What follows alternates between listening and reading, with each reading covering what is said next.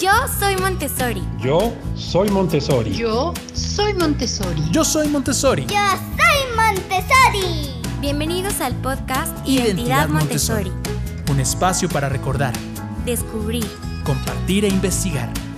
Acompaña a Miri y a Roberto, que junto a sus invitados buscará las razones por las que Montessori ha, Ha marcado marcado tantas tantas vidas. vidas. Así es, qué bueno que están todos ustedes con nosotros. Aquí vamos a estar un ratito. Ahorita les platicamos, es momento solamente de irlos saludando. Mándanos un mensajito, comparte este video, eh, salúdanos. Si quieres participar, vamos a tener pues una, una charla que esperemos que mucha gente se, se integre, platique con nosotros, ¿no, Miri?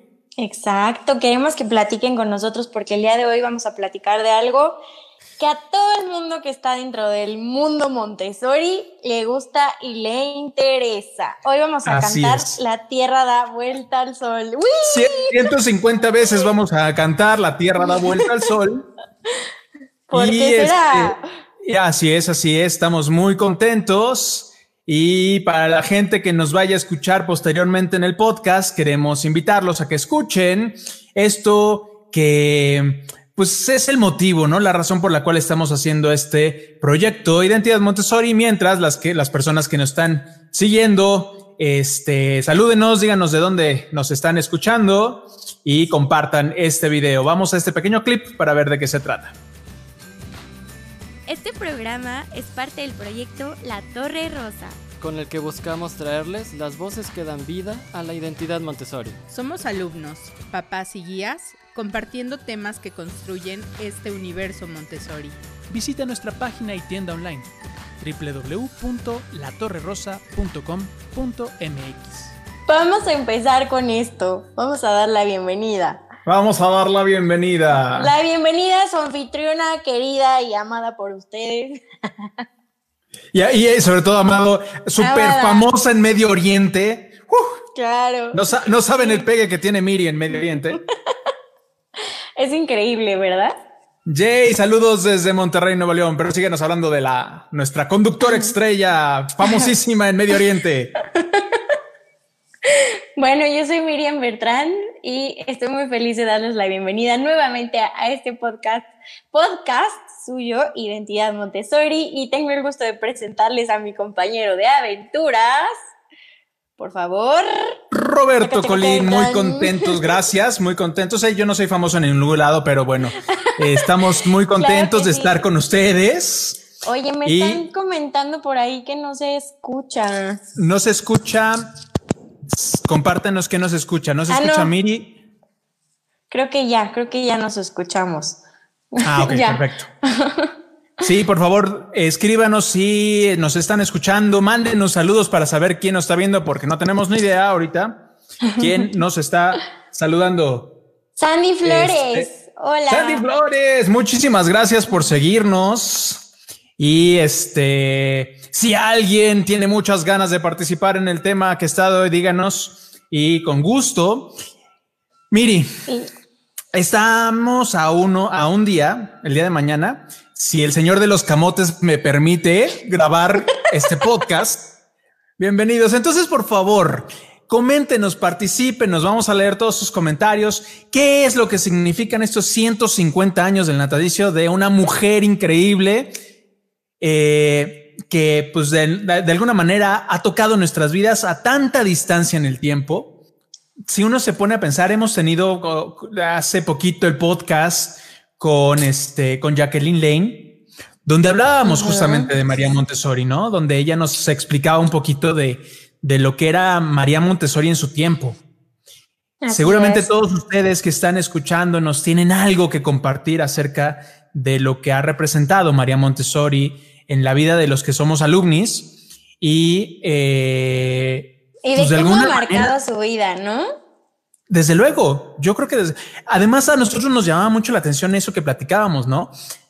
Obviamente nos toca directamente porque tiene que ver con la ropa, pero no sé si a ti, pero no- nos dejó muy marcados esta parte que nos decía eh, antes de María Montessori, antes de, acercarnos a, a- a hablar de, de lo que es el niño, eh, pues Sí. las cosas eran casi casi adaptadas de los adultos a los niños, ¿no? Y María Montessori vino a evidenciar esto que, que, que hablábamos con ella, ¿no? A partir de eso hay una nueva mentalidad, una nueva forma de entender, de entender eh, esta observación de los niños. Sí. Y creo que eso es muy importante. Pero mientras, Miri, ¿tú qué nos puedes decir Bueno, acerca de pues, mientras les puedo decir que, o sea, desde pequeña, pues marcó mi vida con toda esta parte de la educación y de los valores y de ver la vida de otra forma completamente, ¿no? Pero pues ahora que estoy trabajando, como decía Liliana Martinelli, trabajamos para la doctora María Sí. Montessori, siguiendo difundiendo su filosofía y toda esta cosa de la educación cósmica. Creo Sí. que pues he descubierto muchísimas cosas, ¿no? Como, pues es que quieras o no, esto te hace investigar y te hace estar como adentro de muchas otras ramas y cosas que, que tienen que ver con ella, tanto de historia y de cosas que completamente no sabíamos, ¿no? Como ahora que hemos investigado la parte de la ropa, puedo decir que hay un antes y un después de que María Montessori está, ¿no? Justo eh, Jacqueline nos platicaba que la, la ropa de los niños antes era igualita a la de la gente adulta, así, ¿no? Así del trajecito, pero en mini. Y, y a partir de María Montessori, pues surge esta, esta parte de que pues los niños tienen necesidades especiales de tener una ropa más cool, por así decir, más Sí. ligera, sin que sea como tan gruesa, no sé, como diferente, ¿no? O sea, que fuera especial para niños. Y de hecho, una de nuestras campañas que ya pronto verán, pues tiene que ver como con esta parte del antes y el después. Y creo que ella justo es una persona que hace mucho un antes y un después, ¿no? Yo, yo, yo no sé si no hemos como a la distancia acabado de, de ver la vida y obra de María Montessori. Creo que es evidente, ¿no? O sea, lo que nos decía Liliana Martinelli, en todos lados, en muchas, en muchas ciudades puedes ver una torre rosa en una escuela Montessori y enseña lo mismo, ¿no? O sea, es un, es un icono universal la torre rosa, así como muchas cosas que haya hecho. Pero más allá de la, de la cuestión, de la cuestión icónica que a nosotros nos sirve porque lo ponemos en las playeras y sabemos que si, al- si tú vas en la, una, en la calle con una de estas playeras, alguien de Montessori te voltea a ver y te dice, mira, él es Montessori, ¿no? Nos, nos unifica. Más allá de eso, hay un montón de cosas relacionadas con María Montessori, como la reivindicación de la mujer, como eh, el, el observar a los niños, eh, su propia misión eh, en un tiempo muy difícil que le tocó vivir. Entonces, creo que, creo que nos toca y nos toca muy fuerte. Y, y ahora que nos hemos estado metiendo con esta curiosidad de, conocerla, eh, creo que nos, nos toca mucho también acercarnos de nuevo a María Montessori y este y compartirla y hablar.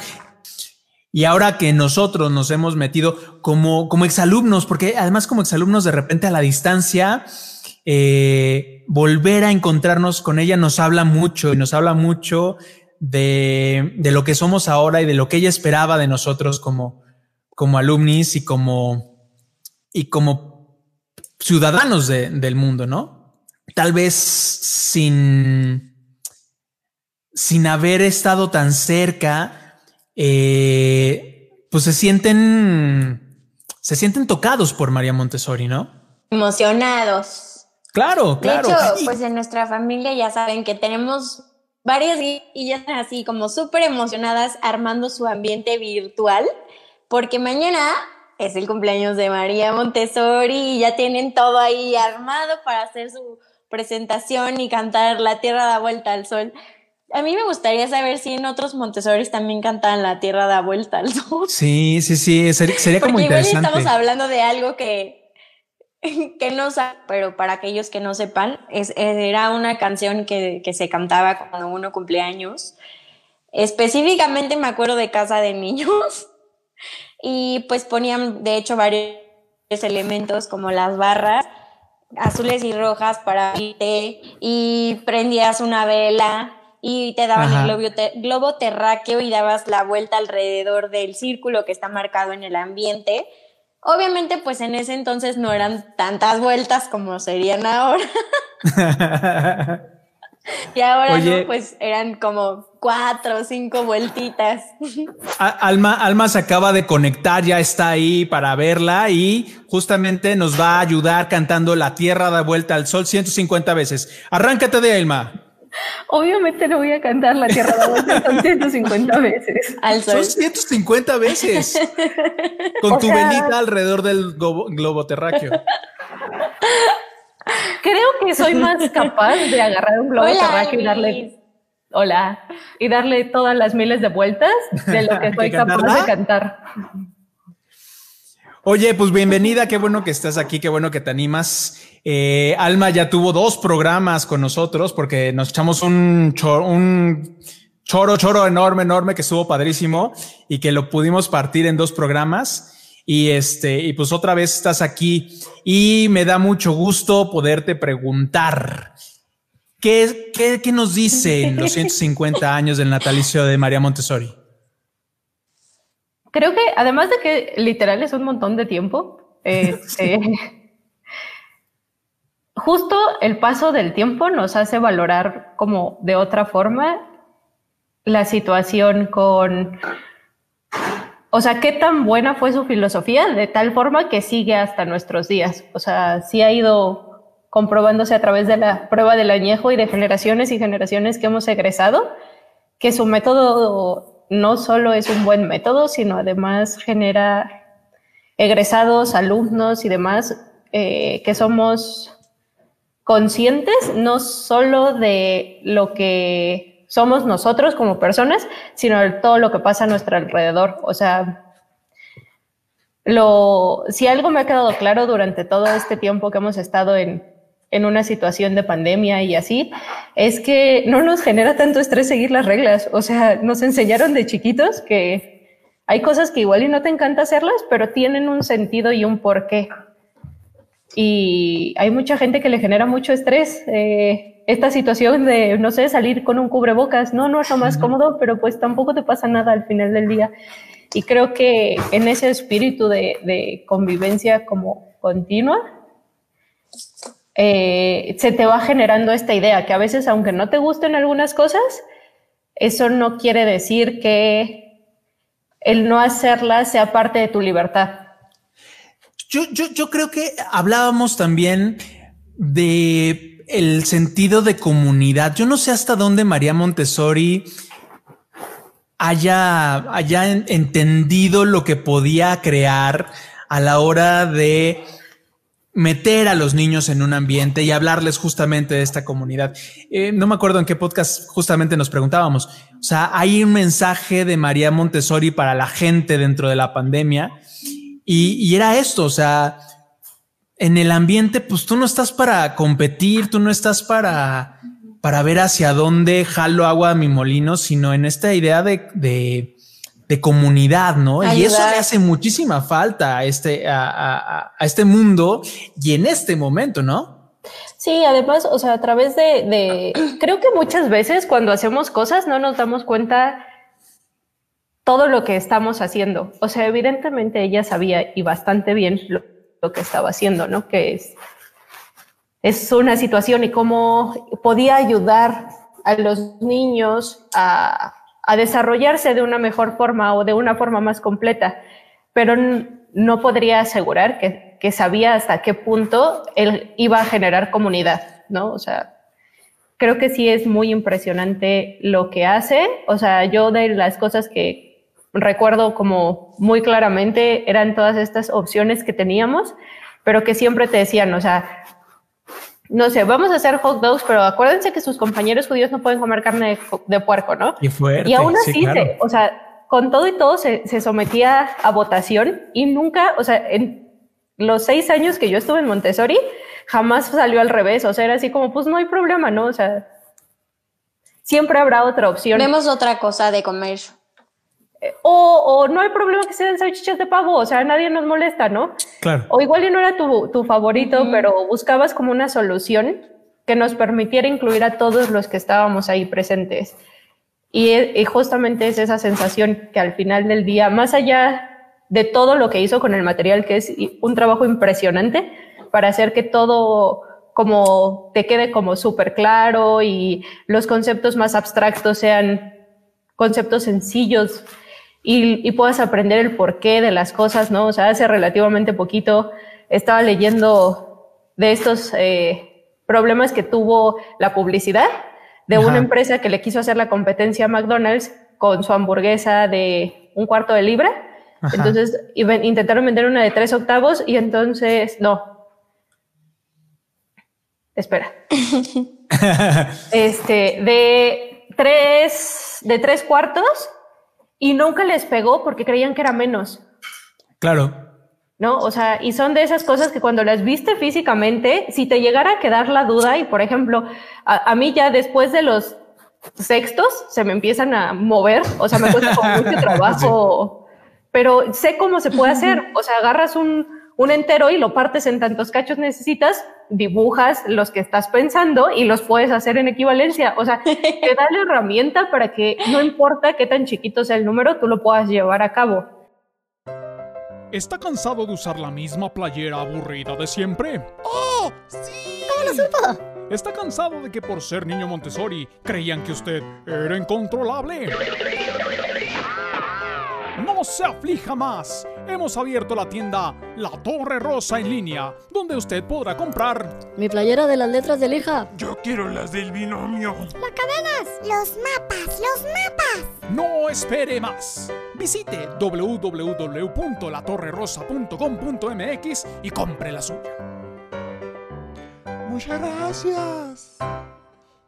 Creo que esto, esto que, que logra María Montessori de, de tocar, de, de- acercarle al niño al mundo y sorprendernos de, de ver cómo, cómo funciona el niño en el mundo, eh, es, algo, es algo maravilloso que a la distancia, como decía Alma, eh, lo empiezas a valorar y lo empiezas a, a, a saborear de forma diferente. Y, y un poquito, Alma, una pregunta.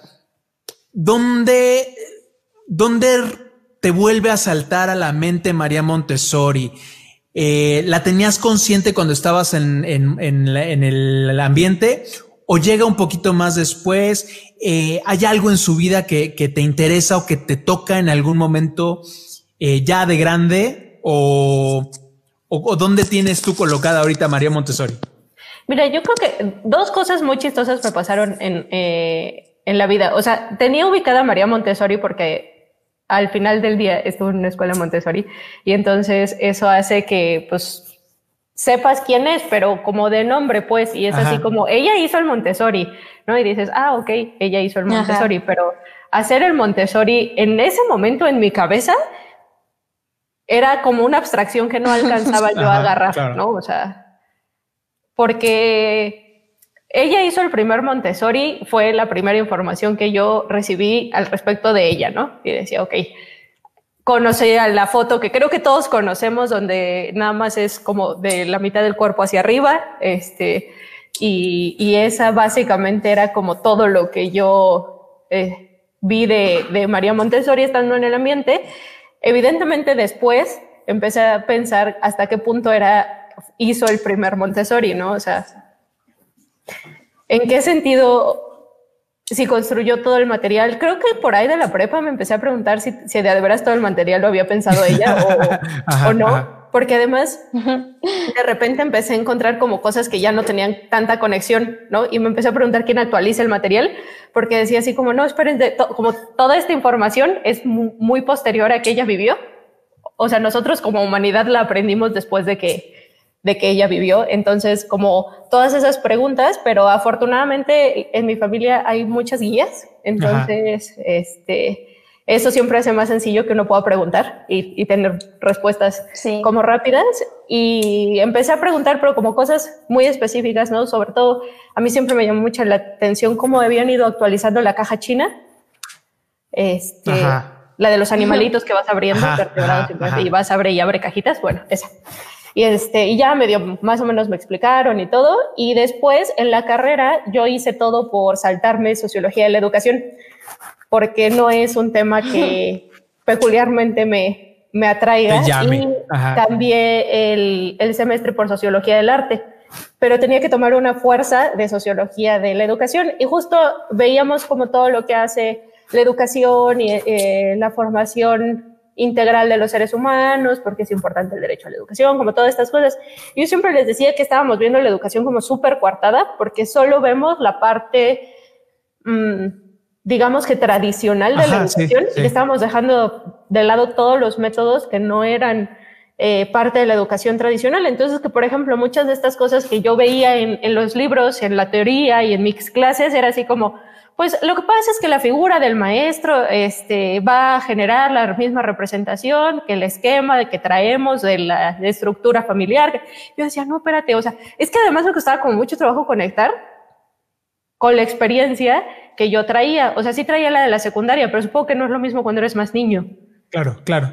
No, entonces sí tenía como ese hueco y yo así de, es que yo no estudié así, ¿no? Y como muchas veces, entonces, eventualmente pude platicarles un poco como a mis compañeros y a mi maestro que es una educación no tradicional, porque de mi grupo, di- digo, entiendo, sociólogos no somos muchos, éramos 12 en mi salón, entonces, este, de todo mi grupo yo era la única que no había recibido una educación tradicional, todos los demás, pues habría sido privada o pública o así, pero en- dentro del marco de, de la educación formal, este, que además me encanta porque para la sociología es la educación formal, no es la educación tradicional. Formal. Ajá, es formal. Todos los otros métodos que están por fuera. Son informales, ajá. Ajá.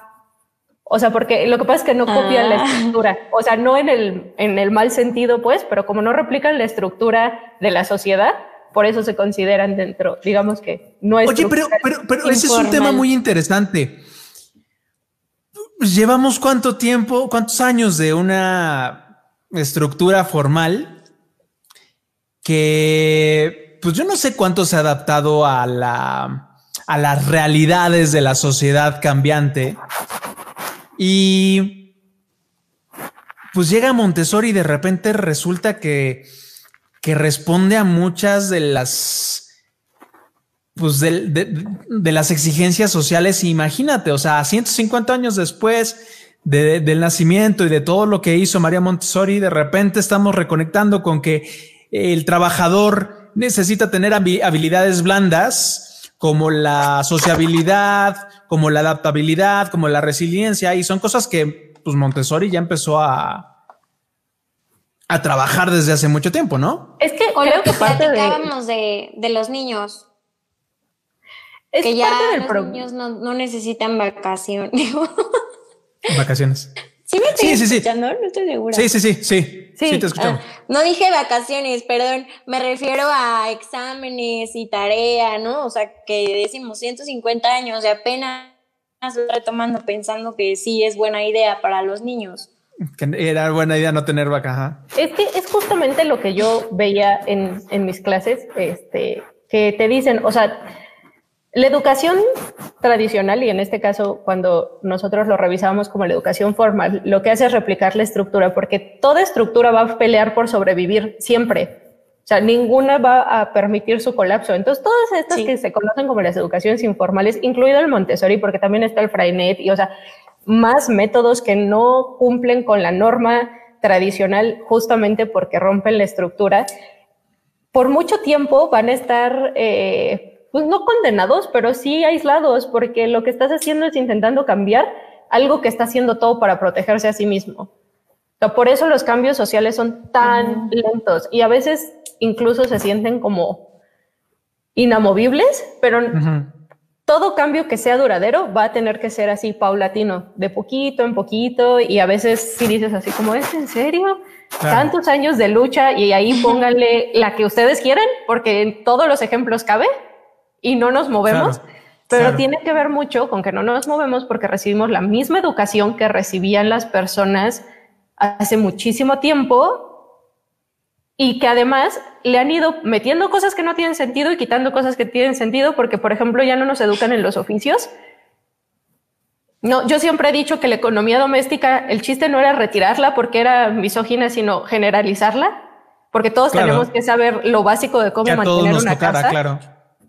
Sí. ¿no? Y que la respuesta no era eliminarla, sino decir, ok, pues van a, ahora todos ustedes van a aprender cómo se lleva un hogar. Y que además es algo que a toda esta generación que ya no nos tocó, que es la mía, hacia abajo se están volviendo adultos, de repente te enfrentas al mundo así de, ah, sí, cierto, y cómo se cambia un foco y cómo se pega un botón y cómo, o sea... Cómo se va a lavar la ropa, cómo se cocina un huevo.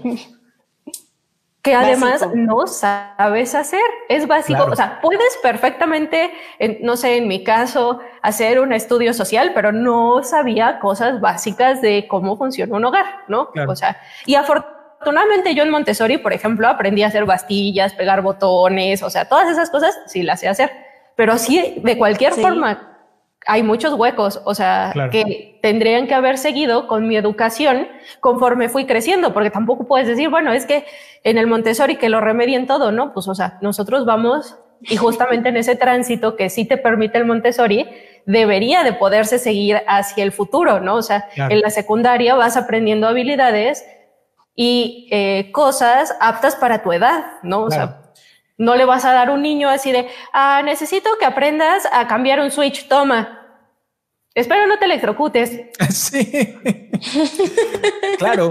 Oye, te, te manda, te manda muchos saludos, Alma. Sonia Villarreal González. Sí. Te manda saludos. Ah, yo Y saludos. Liliana Martinelli nos dice: Es un placer escuchar a estos tres exalumnos. Muchas gracias, Lili. Oye, yo tengo muchas Gracias, ganas. Lili. No sé si Liliana se anime que, que nos contara lo que nos contó sobre eh, cómo se creó la casa, la caja de usos.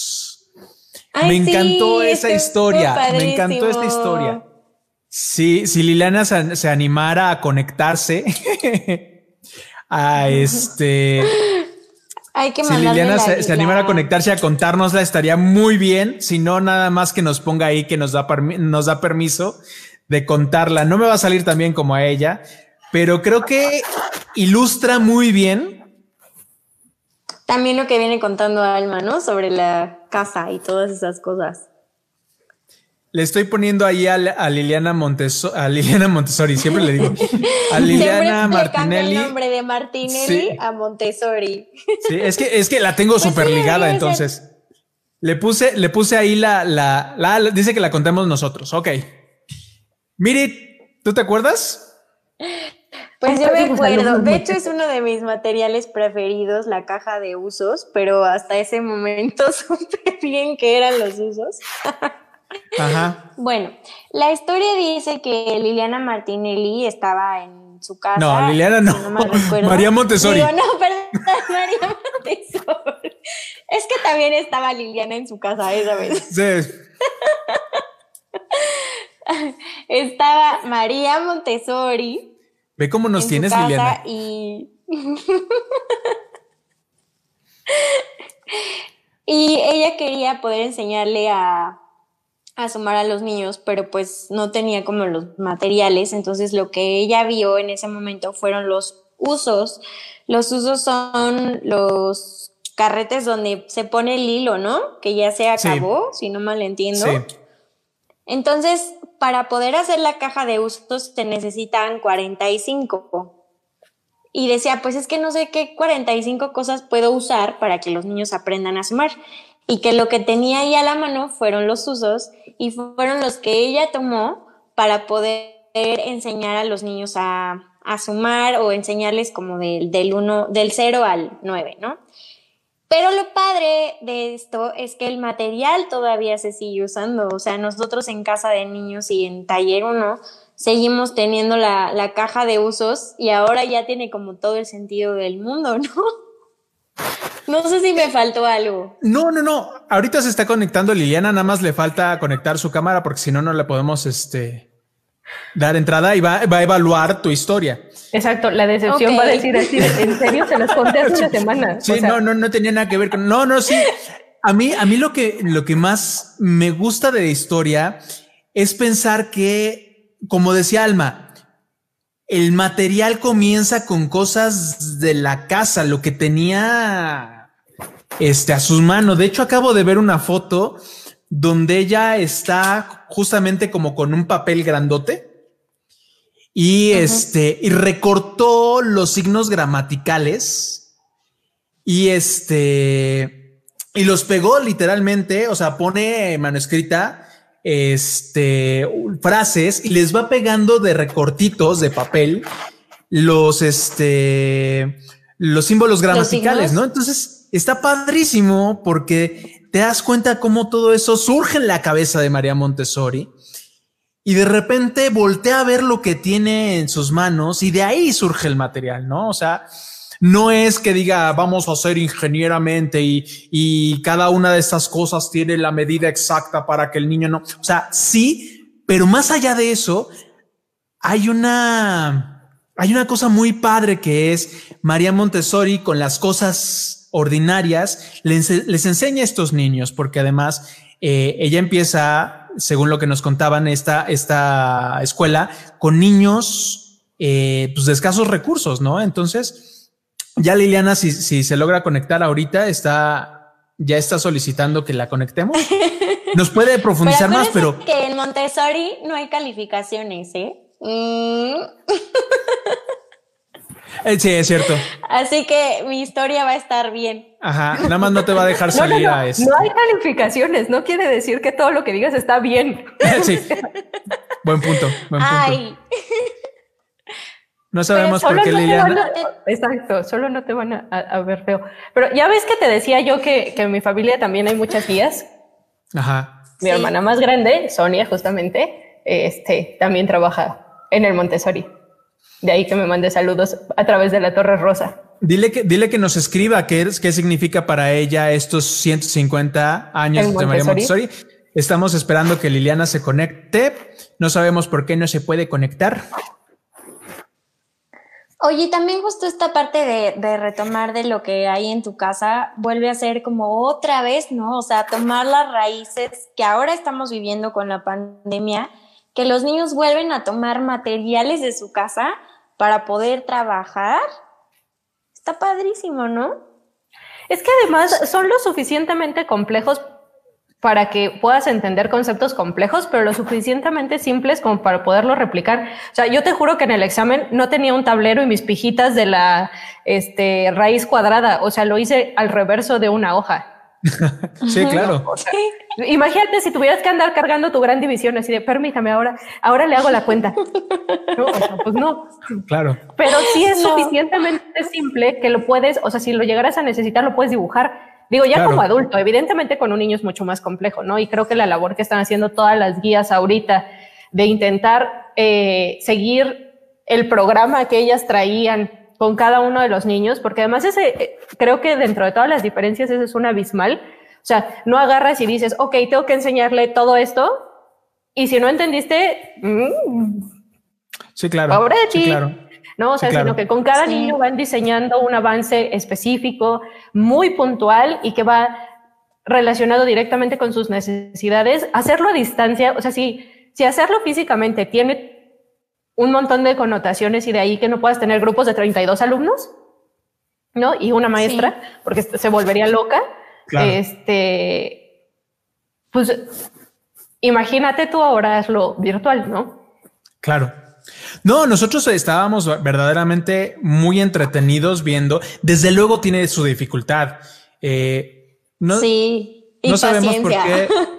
Liliana se está tratando de conectar, pero dice que eh, tiene que conectar su micrófono y su cámara. Por eso no, no la hemos podido meter. Pero este, bueno, ahorita que, que se, se, se logre conectar, eh, nos manda también saludos Carlita Mancilla. Bueno, está ahí conectada. Un saludote. Hola Carlita, saludos. Sonia ya dijo que sí iba a escribir. Entonces estamos esperando que nos escriba. Que Queremos saber. este. Ajá, ¿qué significan para ustedes? Escríbanos, ¿qué significa para ustedes 150 años de la vida de esta mujer, María Montessori, que nos toca? Eh, nos manda también un mensaje Adriana eh, Cabrera Ca- Cabello. Hola, soy Adriana y soy parte del mundo Montessori. De Hola, Liliana. Hola, Adriana. Adriana. Escríbenos qué significan 150 años de María Montessori, qué es, qué es para ustedes que trabajan en, en, en una escuela. Eh, de repente ver 150 años de una mujer que cambió la vida de tantas personas y gracias a la cual están estos ambientes puestos en todo el mundo. Y este, y aquí hay tres, eh, tres alumnis, como nos decía Jacqueline. Este, pues esta idea de alumnos que jamás nos vamos a convertir en exalumnos, pues porque como dice Alma, seguimos viendo en cada frijolito, en cada bolito, en las formas de las hojas. tuvimos también la oportunidad de ver la presentación de las partes de la planta con Liliana, nos encantó. Entonces, las partes de la flor.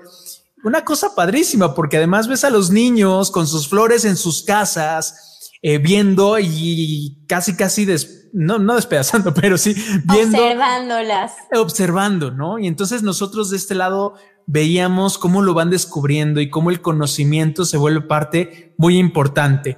Dice Sonia Villarreal. Ajá. No, no sé por qué no podemos conectarnos con Liliana, nos está costando un trabajo, pero bueno, ahorita, ahorita lo arreglamos. Dice Sonia Villarreal. Para mí es increíble que la filosofía Montessori después de 150 años siga siendo actual. Completamente de acuerdo. Exacto. Y considera al niño centro de todo el quehacer de una guía, una mujer visionaria y extraordinaria. Saludos y felicidades por esta labor. Muchas gracias y gracias. La verdad es que estoy gracias por de tu participación. Muchas gracias y quien quiera participar también lo estamos escuchando. Este, yo, yo creo que es eso. O y es que además, dilos. Creo este, que otra de las cosas que muchas veces no se habla tanto de ella es que hizo una educación general. O sea, en el tiempo que ella empezó a generar como su propia idea de educación, las escuelas estaban divididas y cada, o sea, y digamos que hombres y mujeres no aprendíamos lo mismo. ¿Mm? Existía una división en el conocimiento porque al final del día todavía era un tiempo donde nos íbamos a dedicar a cosas muy diferentes. Y creo que es probablemente no haya sido su fin, pero es parte de lo que va a empezar a generar una transformación eh, a lo largo del tiempo. O sea, el decir, ¿no? Eh, creo que yo cuando llegué a, la prepa y me enteré que existían cosas como escuelas de niños y escuelas de niñas, así mi cerebro explotó y dijo así, ¿en serio? ahorita. ¿Cómo por qué? ¿Por qué hace mucho tiempo yo lo entiendo, pero hoy, o sea, tú me dices que no has convivido con hombres en toda tu vida. O sea, que no sean tu papá y tus hermanos. Ajá. O sea, sí, no, mi cerebro así, no, olvídalo, se derritió ese día, dejó de funcionar, dijo. Pero, Oigan, pues, sí. Sí. claro, es que es importante. Escribe, escribe eh, Leti Colín, otra de las invitadas que tuvimos aquí en el programa. Creo que María Montessori es una de esas extraordinarias personas que aparecen esporádicamente en la historia. Una mente brillante que entendió cómo funciona el mundo y supo aterrizarlo en un modelo educativo. Entender cómo funciona el sistema Montessori es asombrarse con el nivel de atención a los detalles, eso es importantísimo. Atención a los detalles que ella puso para crear un ambiente que promueve el desarrollo integral del niño. Creo que entre las muchas cosas que podemos aprender de ella, no solo como niños, sino como adultos es, ah, mira, ¿A qué padre sale? ¿Qué es? Lo podemos ver ahí en este, podemos ver su comentario. Mira si le doy clic. ¿En dónde? Pero me quedé con la duda de qué es. ¿Cuál fue su última idea? No sé, lo voy a ver aquí. Lo estoy viendo. Es. Ajá. Creo que de las muchas cosas que podemos aprender ya no solo como adultos es la observación es la observación. Como yo le decía a Gaby, como ya lo decía Gaby en un programa, a, las guías Montessori se les enseña a observar. Y me parece que si ella logró entender tantas cosas fue justamente porque se dio el tiempo de observar. Está padrísimo, gracias Leti. Eh, gracias. Es eso, o sea, cuando nosotros nos acercamos a observar, a los niños, eh, nos damos cuenta de cómo ese, ese universo de ellos es, es rico y entre menos maestros y más guías tengan, creo que sería mejor. Dice Carlita Mancilla, para mí es poder llevar su método, para mí es poder llevar su método que no conoce tiempo, de su revolución son simples y, y su revolución son simples y básicas. Hay que confiar en el niño. Hay que confiar en el niño. Eso está padrísimo. Es que además es impresionante. O sea, yo me acuerdo que, que justamente en, en la transición de entre Montessori, no Montessori, la primera vez que, que salimos así como de excursión en un no Montessori, porque me acuerdo perfectamente mis excursiones Montessori y son otra cosa completamente diferente. Salimos y entonces nos decían que para el examen de historia, porque fuimos al Museo de Antropología e Historia, que para el examen de historia íbamos a tener que redactar unas cosas, etcétera, etcétera, ¿no?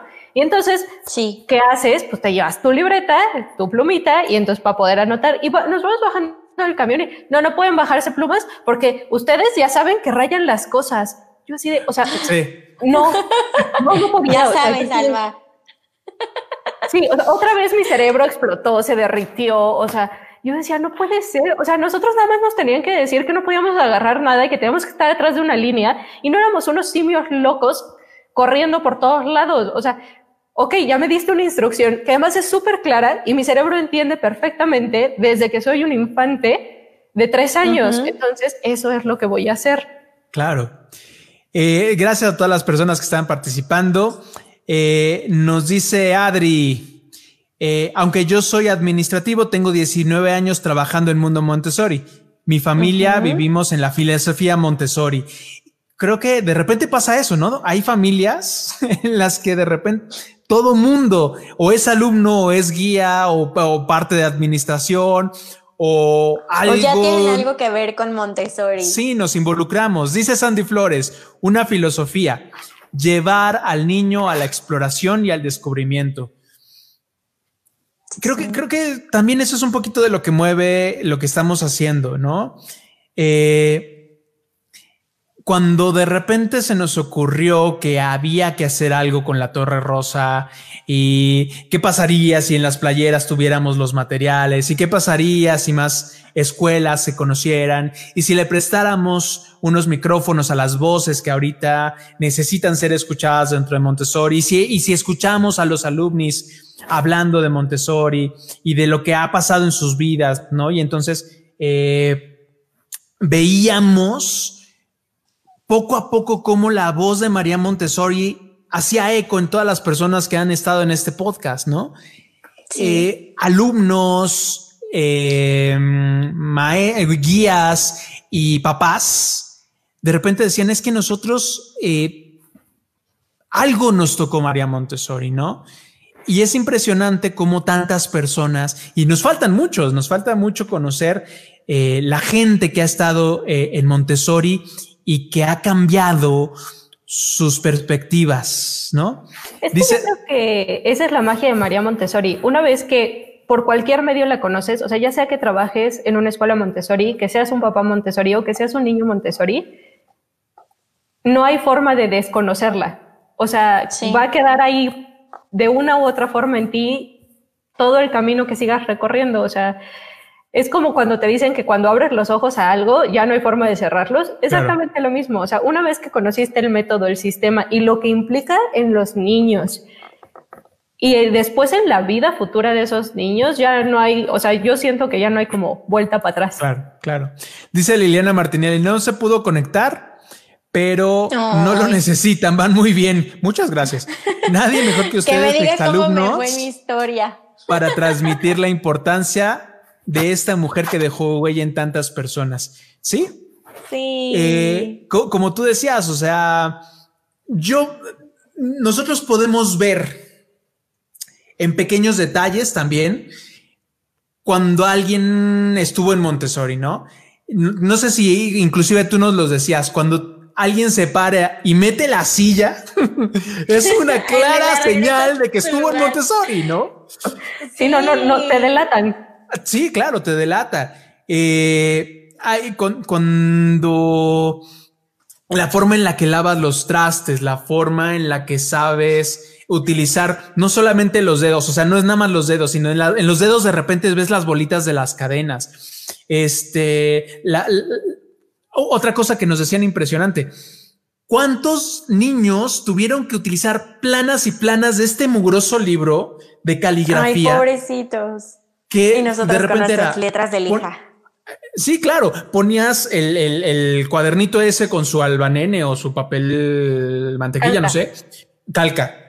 Y empezabas, ¿no? Y nosotros con el dedito, como decía Liliana en, en la presentación del ambiente, o sea, el dedito, la sensación, la arena, la lija, el, el, el vuelo de la, de la, tipografía de la letra ayuda muchísimo psicológicamente, ¿no?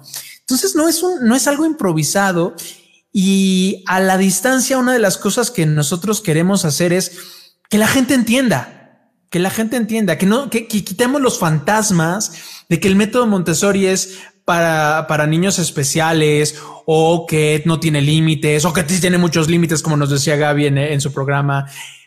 Que son bien cuadrados. Que son muy cuadrados, que no son muy cuadrados. La gente no entiende porque lo que sucede en un ambiente es muy especial. Ver al niño y observar al niño. Tienes que verlo. Tienes que, verlo, que verlo, para poder entender o vivir. Y muchas veces la gente, o sea, cuando desconoce algo, tendemos mucho a prejuzgar y creo que eso es de otra, otra de esas cosas que los ambientes nos ayudan mucho. Además de literalmente que María Montessori hizo un montón de material que nos ayuda a, a, entender la abstracción de cosas como las matemáticas o la dinámica, o sea, de cómo funcionan los animales o cómo es que nosotros llegamos a las divisiones de los animales, ¿no? O sea, a mí de repente justamente eso, ¿no? Que todavía tiene ciertas mañas tiene ocho patas, ya sé dónde está, ¿no? O sea, tiene, columna, ajá, sí, ya los puedes dividir, ¿no? O sea, como con, con puntitos muy específicos que dices, o sea, puede irse para la derecha o para la izquierda, pero siempre hay cosas que, que nos van determinando. Además de hacer todo eso, creo que nunca, o sea, algo que se queda en todos los que fuimos niños Montessori, además de todo el material y todo esto, es exactamente la experiencia de convivir y no solo tener que ser observadores de, del material, sino de nuestros compañeros. O sea, a mí me parece impresionante que la empatía sea tan rara. O sea, que la gente no pueda percibir que, que alguien está molesto, que alguien está feliz o que alguien está, o sea, a mí se me hace imposible, porque si algo nos enseñaron es, era eso, o sea, a ver el tono, la forma, el lenguaje, el, el corporal y el lenguaje que usamos, o sea, al enseñarte a ver a los demás en su todo, tú sabes cómo eres, ¿no? O sea, y dices, ah, ok, o sea, yo con alguien que he convivido de los seis años al día de hoy es con Leti justamente, o sea, la conozco, sé cuando está bien y sé cuando no está bien, porque hay un patrón de comportamiento normal y uno que no es normal y tú puedes decir así como, bueno, no sé, incluso igual y es hambre, ¿no? O sea. Claro. Pero la, muy gacha no se, la, muy gacha no se quiso conectar, pero bueno. ya digo que no clases, no la critiques, tiene mil clases. Yo bueno, es que, es que ahorita yo me puedo defender porque no saben lo que me está escribiendo ahorita por el WhatsApp. Este dice, dice Adriana, también ves a los niños, como tú dices, en la forma en la que respetan a los animales, observan su comportamiento sin dañarlos, desde la pequeñita hormiga.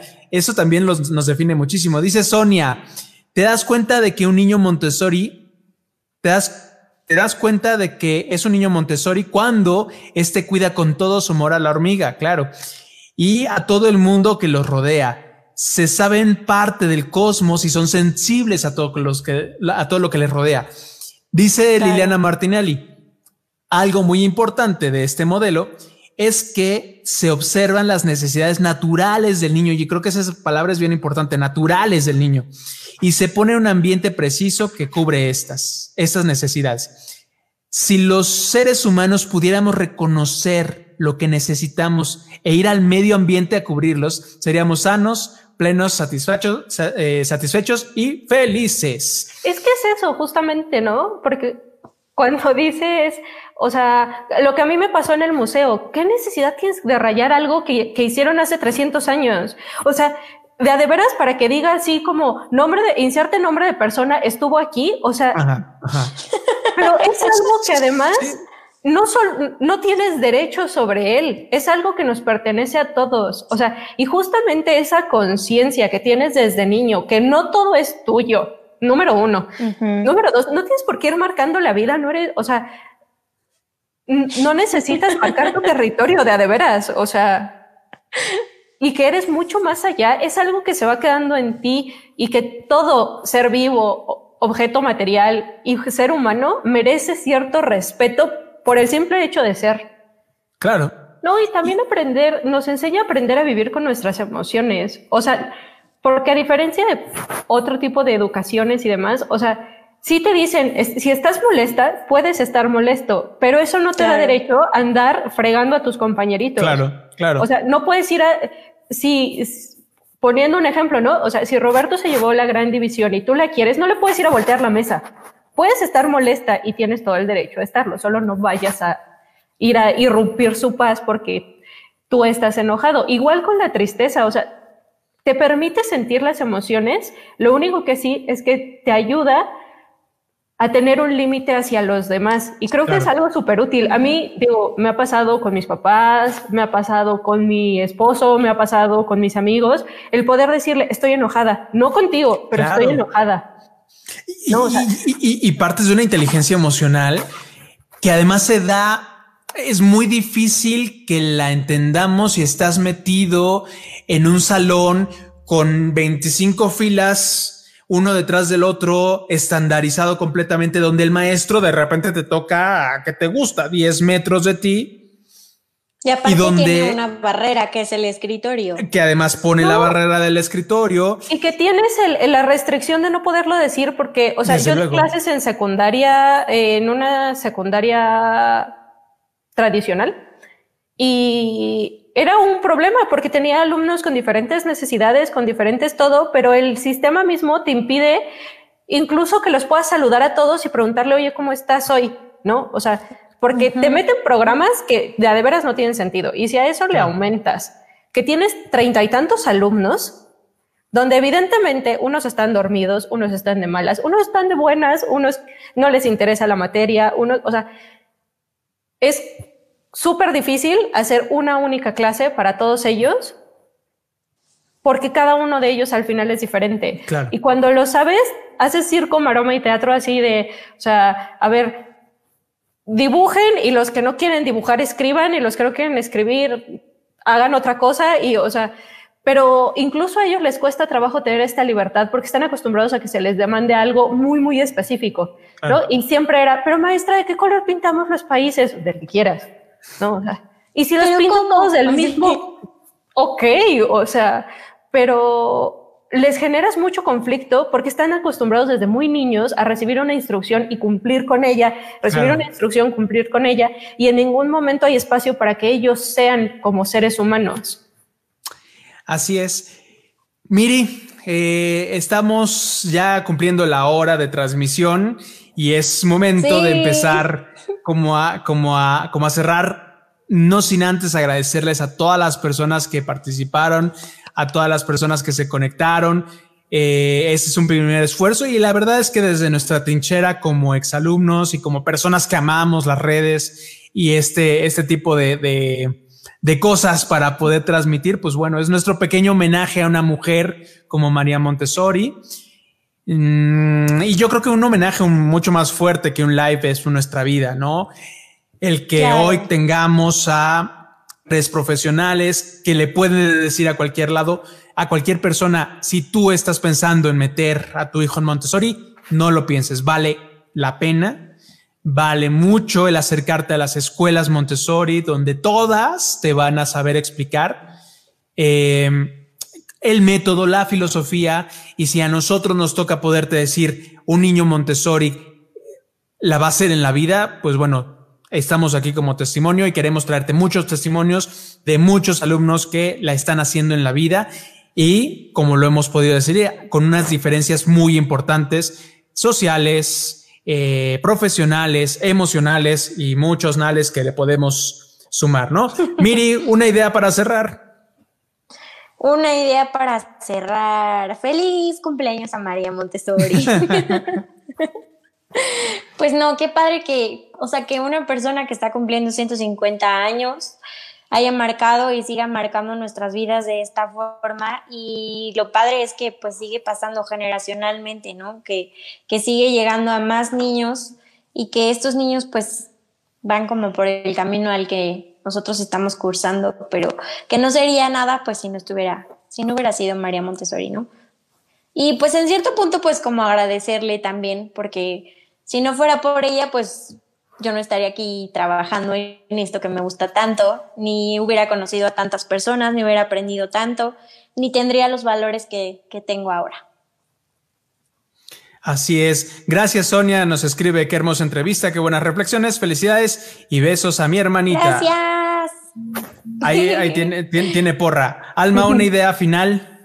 Pues mira, creo que justamente ahora que está cumpliendo 150 años María Montessori, que a la distancia también yo de haber sido una niña, bueno, sigo siendo una niña Montessori, pero de haber estado en un ambiente Montessori, Creo que mi última reflexión es que justamente María Montessori hizo un sistema que nos permite a nosotros como seres humanos expresar quiénes somos, formarnos de tal suerte que somos conscientes de que vivimos acompañados y no, no andamos solos en este camino y que a través de un material que nos permite entender la vida de forma diferente, justamente eso es lo que creen todos nosotros, un entendimiento diferente de lo que es ser y que al mismo tiempo nos va a, dejar en el camino ser personas que estamos comprometidas de una u otra forma con transformar este mundo para que se vuelva un poquito mejor.